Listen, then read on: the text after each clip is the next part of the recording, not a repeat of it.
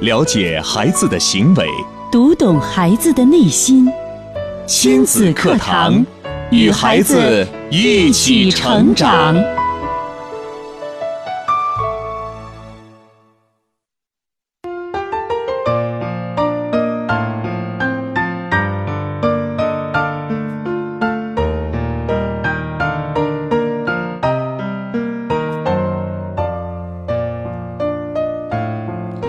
亲子课堂，做智慧父母。您正在收听的是河南省首家以心理学为基础的亲子教育节目《亲子课堂》，我是主持人郑华。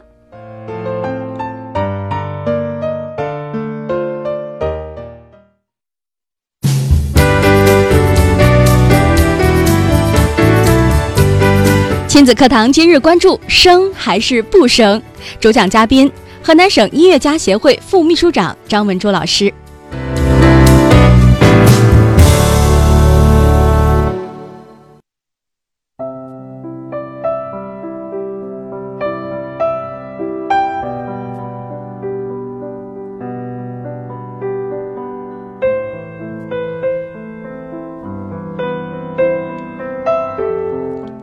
好的，欢迎各位来收听我们今天的亲子课堂节目。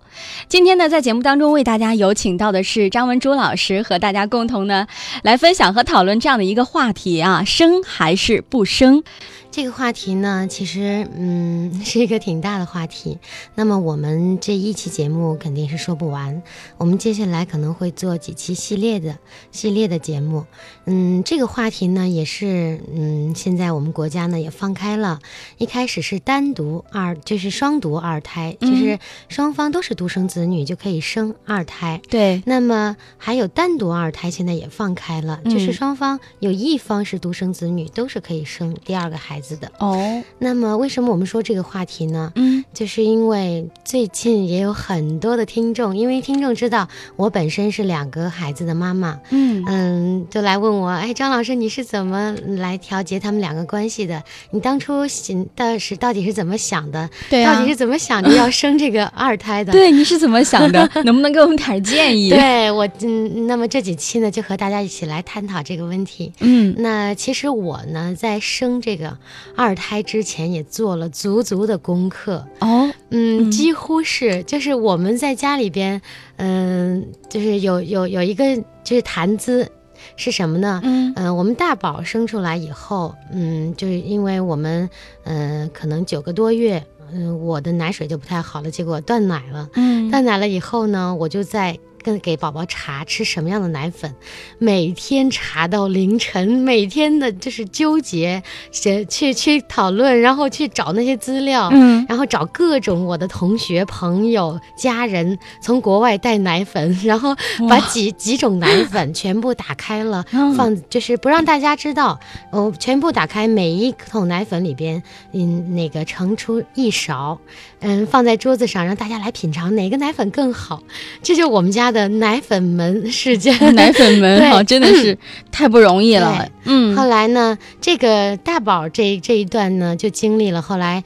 也给他选择了很不错的奶粉。嗯嗯，那么到了二宝该出生的时候，嗯，我就在考虑我生还是不生这个问题。呃，因为其实我的心里边一直是想给孩子找个伴儿，就是能生个伴儿出来。嗯，那如果孩子只有一个人，他长大。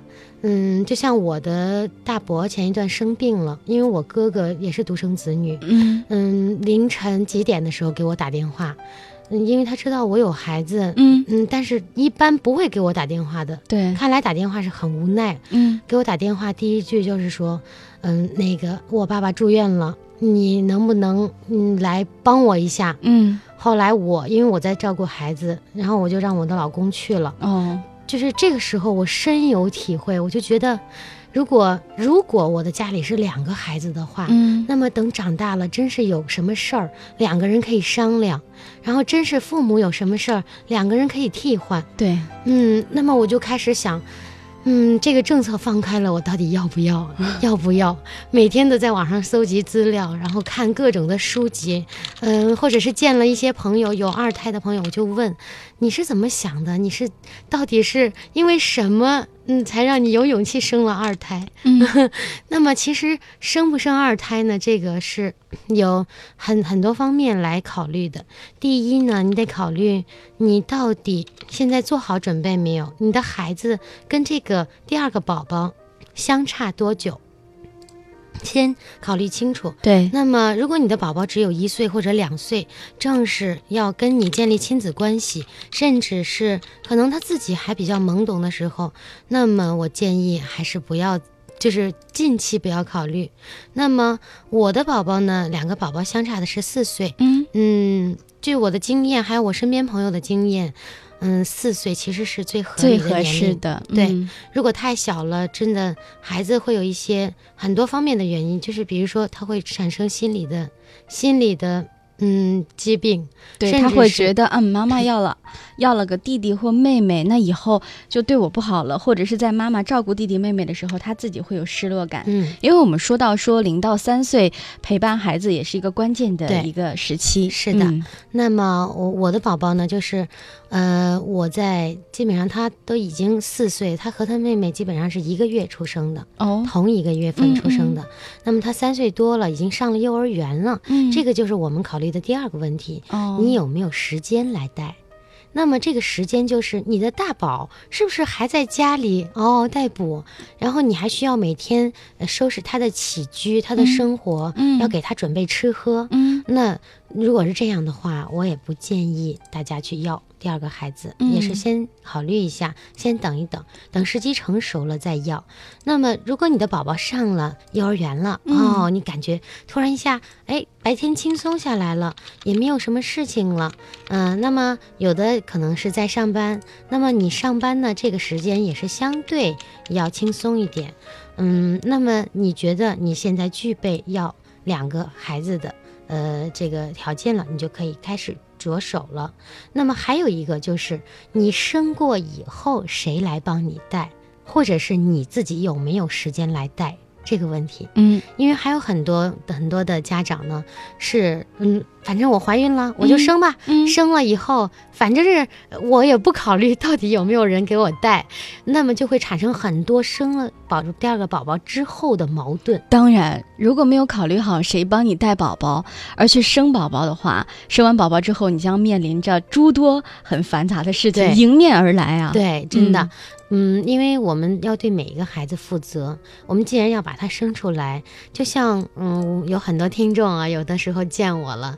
还有我的一些朋友见我就会跟我说：“哎呀，像你就应该多生几个宝宝，嗯，因为你可以把你的宝宝那个 教育的很好，对啊，甚至是在音乐方面有很深的造诣，嗯呃，那么各方面，因为他们都见过我们的两个孩子，嗯，他们会觉得你这两个宝宝教育的都这么好，性格都这么开朗，然后见了人都很有礼貌，嗯嗯，甚至呢，嗯，就是很多方面都很好。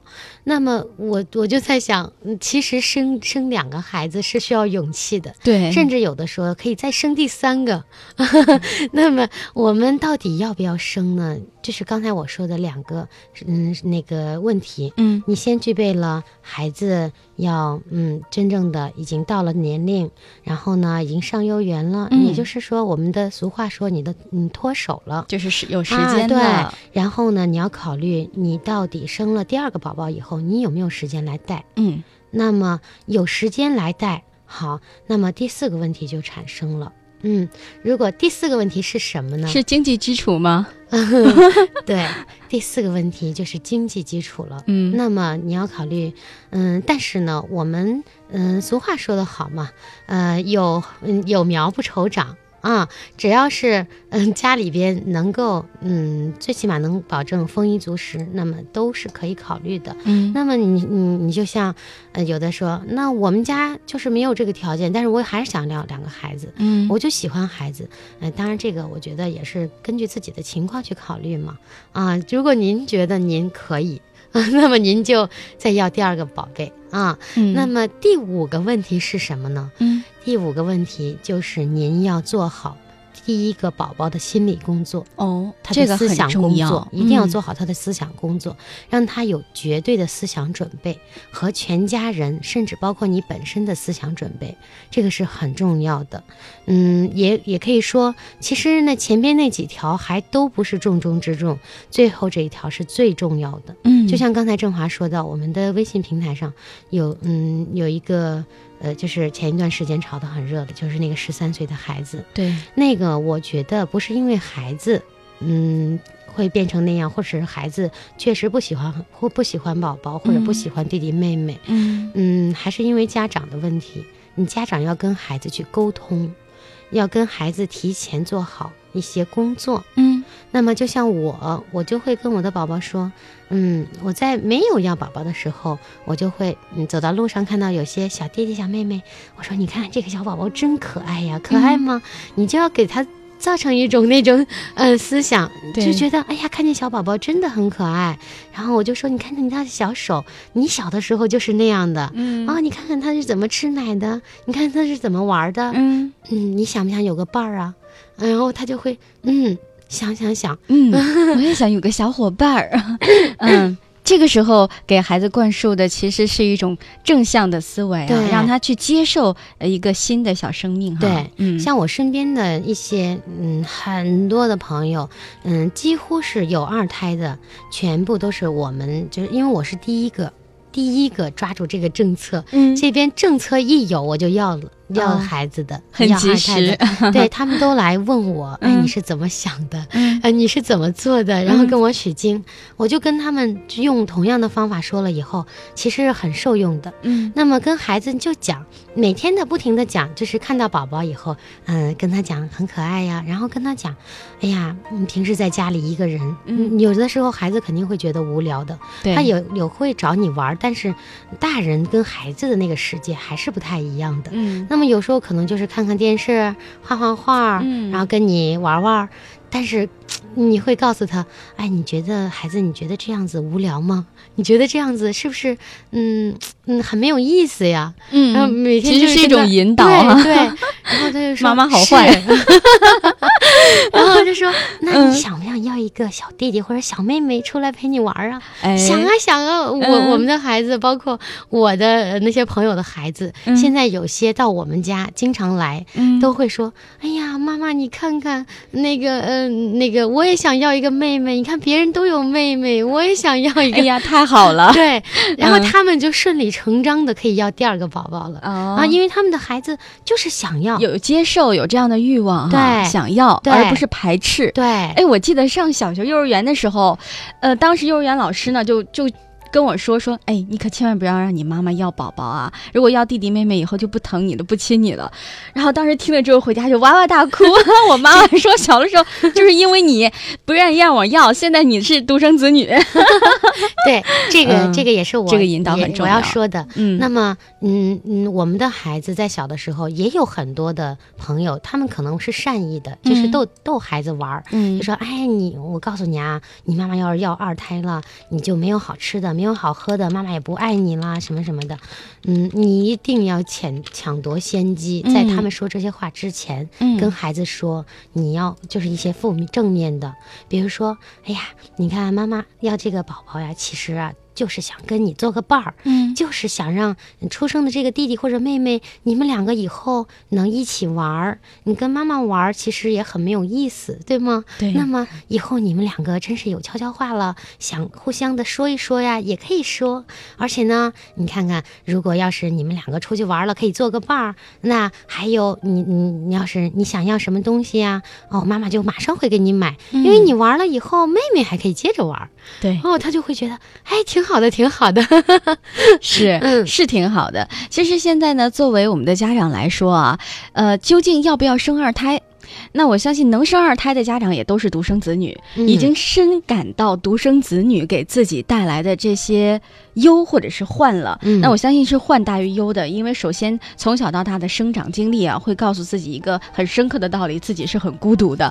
那么其次呢，就是在这个赡养老人方面，你会觉得，嗯，有的时候真的是力不从心，因为你要上班，你也有自己的家庭，真的是力不从心。如果是有两个人分担的话，真的会好很多。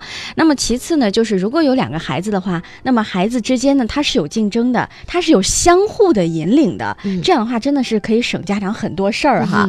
其实想到以上几点呢，就。真的是觉得生二胎比不生强哈，咱不知道收音机前的各位听众朋友你是怎么想的？嗯，也欢迎更多的朋友呢通过以下这两种方式找到我们，并和我们取得联络。首先呢，您可以在新浪微博呢找到“迪兰路言亲子课堂”，在今天的话题帖之后直接跟评论；也可以在微信平台呢找到我们的微信号“亲子百科一二三”，亲子百科是汉语拼音的全拼，一二三是阿拉伯数字。今天呢，郑华为您请到直播间的是我们的河南省音乐家协会副秘书。长张文珠老师和大家共同来共话这个是否要生二胎的这样的一个话题哈。如果您感兴趣，也欢迎您在我们的微博与微信平台发来您个人的意见和困惑。好了，那接下来的时间咱们稍事休息，马上回来。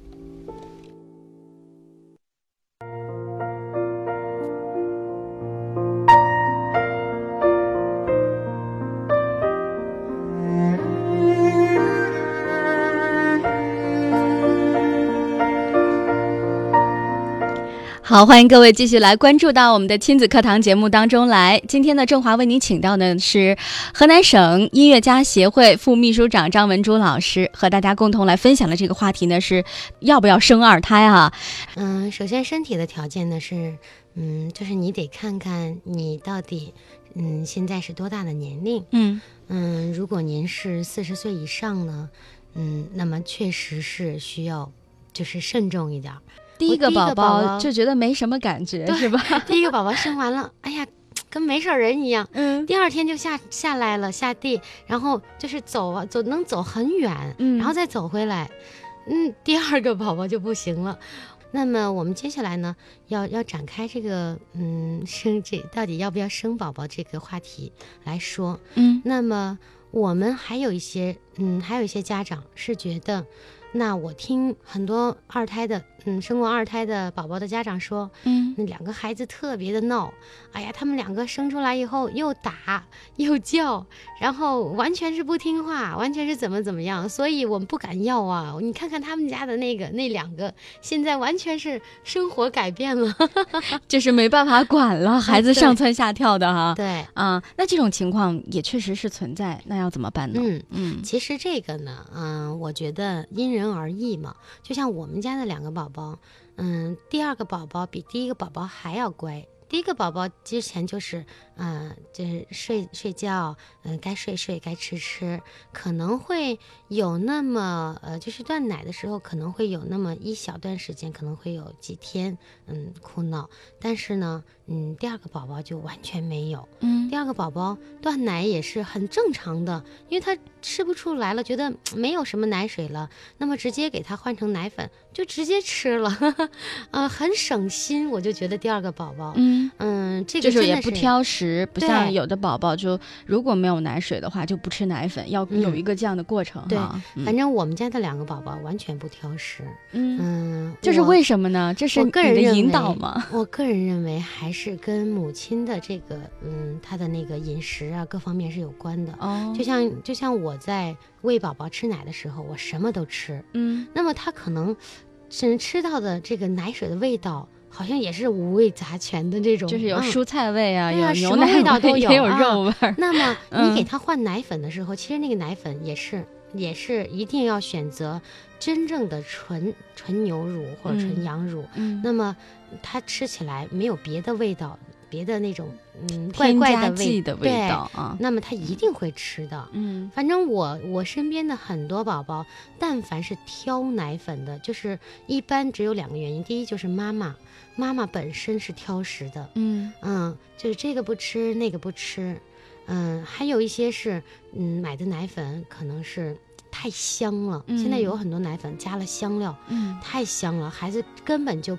你不想去吃，嗯，所以父母在选择的时候选择好了，这个阶段其实很好过的，嗯。啊，那么孩子也会自然而然的，嗯，很多习惯其实就像我还有一个朋友，他说，嗯，你看我们第一个宝宝晚上就是从小闹到大，嗯，一直到现在六岁多了，晚上还时不时的要，就是他说的那叫夜哭狼，那个宝宝就是夜惊，那。就是睡着睡着，突然间大哭大叫，怎么怎么叫也叫不醒，就是觉得好像是遇到什么事情或者很委屈，一直在哭，一直在叫。那么其实这些都是嗯家长给孩子养成的一种习惯。就像我的那个朋友，他的宝宝呢，嗯，我们现在分析呢，他的孩子之所以那样哭闹，其实还有一个原因就是他是早产儿，他在暖箱里待了十几天。其实我们的。孩子在暖箱里待着十几天，我们的父母除了定时的去探望，其他时间你是不知道宝宝是经历了什么。他刚从母体里出来，听不到母亲的心跳，然后自己呢在暖箱里待着，只是除了医生。给他喂奶粉，嗯。嗯，或者是怎么样？哎呀，其实那个时候，那个宝宝的心灵肯定会有一些潜意识的创伤的，嗯嗯。嗯，所以他回到家里以后也会晚上哭。闹哭闹，他他会，因为他晚上起来没有，他摸不到旁边有什么人，嗯，也不会有什么人跟他说话，嗯嗯，他不像我们大部分的宝宝，嗯，不是进暖箱的宝宝，我们就可以。你在身边跟他说点什么，喂他吃奶，抚摸他，给他洗呀、擦呀，嗯，那么那个那样就是早产儿的宝宝，其实真的是嗯挺可怜的那些宝宝，对，嗯，那么嗯。所以他的宝宝呢，就出生以后老是哭闹，但是呢，嗯，也跟他们后期这个东西是后期可以改变的，嗯，你后期给孩子更多的爱，抚慰他一下，也是可以把这这么十几天、十天、十十天的时间给补回来的，嗯，他们呢就犯了一个。嗯，可以说第二个错误。嗯，第二个错误呢，就是他们请了一个月嫂。这个月嫂呢，嗯，可能是也觉得我要付出多一些，要让这个呃家人、别人的这个宝宝的家人看到我的付出。嗯，所以一天到晚的抱着。当我去看这个呃这个宝宝的时候，嗯，我的这个朋友就说啊，你看我们家这个月嫂特别好啊，嗯，没事儿，除了吃饭就是得抱着，嗯，特别的好，特别的辛苦，晚上睡觉还抱着。我听了以后，我就我心里边暗想，这就坏了，坏了，真的。等月嫂走了之后，这孩子要怎么办？就放不下来了。对，嗯，是的。那你如果是这样的话，那你就算你要。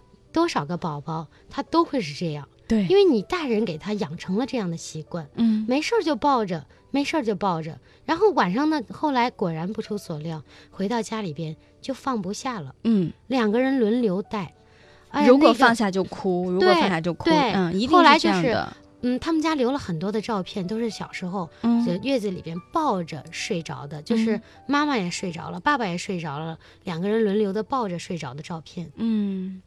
好辛苦啊！以至于现在他们的宝宝还是晚上会有时候哭闹，因为他已经习惯了那种哭闹，嗯，而且他形成了一种就我们说的生物钟了，他已经形成了六年的时间，哦，六岁了都，对，他已经形成那种生物钟，就是晚晚上就得哭就得闹，已经习惯了。所以我的朋友就觉得我从来没有睡好过一一次觉，哦，他说我真的想好好的能睡一觉。那么我就跟他说，他最近也在考虑生二胎的事儿。嗯，那他一定会很头疼的。他害怕，如果再生一个 宝宝，如果再是这样的情况，那还让不让人活了？其实呢，这就是我们亲子课堂的理念。对，没有问题孩子，只有问题父母。你的宝宝呀，第二个，如果你还是这样带，那么。可能我们自己都能回答自己，那一定还会出来这样一个宝宝的。是的，那如果你把自己的这个生物钟调好，把孩子的习惯养成好，那么他自然会。给你添加一个乖宝宝，嗯。嗯，就是觉得很省心的宝宝，嗯，省心其实就是我们家长自己给自己带来的，嗯嗯，这是需要父母的智慧的啊，对，一定要告诉孩子这个，嗯，包括你的孩子在肚子里啊很好玩儿，你会那个让他踢呀，或者是或者是他动的时候，你会，嗯，虽然说有些有些时候会疼疼那么一下，然后有的家长会说，哎呀小捣蛋小 什么小调皮什么的，被大宝听见，大宝就会。觉得哦，他在欺负我妈妈，嗯，我我要我要进我要制止他，然后就去拍妈妈的肚子，嗯，有有的听众这么告诉我，我说你这样，你要告诉大宝，你说，哎，你看，你看，这个小弟弟或者小妹妹在里边跟你打招呼了，你赶紧过来摸摸他。嗯，一定要教给他这种交流的方式，对，正确的一种孩子还没有出世的时候就交流，就是每天晚上可以说，哎，你过来跟你的小弟弟小妹妹说个话啊，你跟他说说今天你都发生什么事儿了啊，你跟他说个晚安吧啊，现在嗯那个呃小宝宝现在要睡觉了，你说我们现在一起睡吧。你给他唱个儿歌呀，你给他讲个故事呀，都是可以的。然后呢，等到小宝宝在动的时候，你就拉着他的小手，轻轻的摸。很多的家长呢，嗯，不仅是这个，呃，嗯，这个孩子两个孩子之间的交流，其实在一个孩子的问题上也是需要这样处理的。你要直接告诉他结果。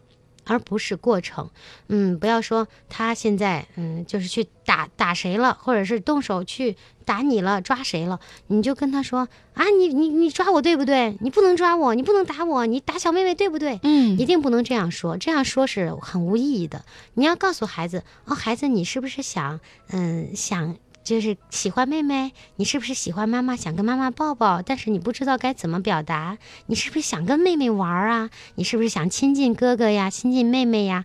哦，那我们这样吧，我们可以轻轻的摸一摸，抱一抱。嗯，像我们家的两个宝宝，我就会说，就是因为他二宝很小嘛，他有的时候，嗯，就是他会看他姐姐拿什么，他也去。去拿去拿，嗯嗯，我就会跟二宝说：“我二宝，你跟姐姐抱抱亲亲，你要跟姐姐说什么呀？要说。”嗯，让二宝玩玩好不好呀？或者是好姐姐，我说你要说好听的。然后后来他就知道了，嗯，你一定要告诉他结果。后来他姐姐拿什么东西，他都先鞠一躬，谢谢姐姐，然后好姐姐，然后他姐姐就觉得，要是再不给就不合适了，赶紧就把东西给他了。嗯，然后要说好听的啊，嗯，那天就形成习惯了。这个一定是不能着急的，慢慢的来，一点点形成习惯。他就知道了这个问题怎么去解决，嗯，一定要告诉孩子解决问题的方法，而不是去指责那些不对的。你指责了也是没有用的，嗯啊，而且他会记得更清楚。比如说像前一段时间有一个嗯朋友，他说啊，我的孩子很总是咬手，咬那个总是咬指甲，嗯，我们就是之前也也说过很多次，其实我个人的经历和经验就是，很多宝宝在咬手的这个阶段呢，就是分离焦虑。就是，嗯，他有的时候这个阶段会在上幼儿园，刚一上幼儿园，有一段时间就一直咬指甲、咬手，嗯，甚至咬衣角、嗯，咬背角、咬袖子、咬身上的任何一个一个一件东西。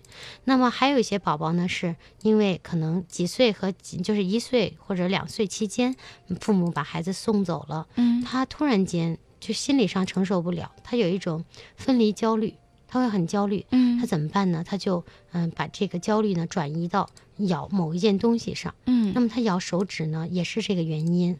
那么很多的孩子，你在那个阶段，你如果一直说别咬了，别吃了，什么什么的，其实是解决不了，解决不了问题。嗯，你可以这样，你。在幼儿园的时候，因为老师可能照顾不了那么多，但是你可以相应的跟老师提一提啊。如果跟老师说，如果您看到他就是在吃手啊、咬手啊，您就那个把他的手放下来，给他个玩具什么的。在家呢，更可以去解决这个问题。怎么办呢？就是需要，嗯，你的孩子，你一旦看到他有这种这种行为了，你赶紧给他个好吃的，或者是好玩的，或者是马上拉着他小手来，我们做个游戏吧。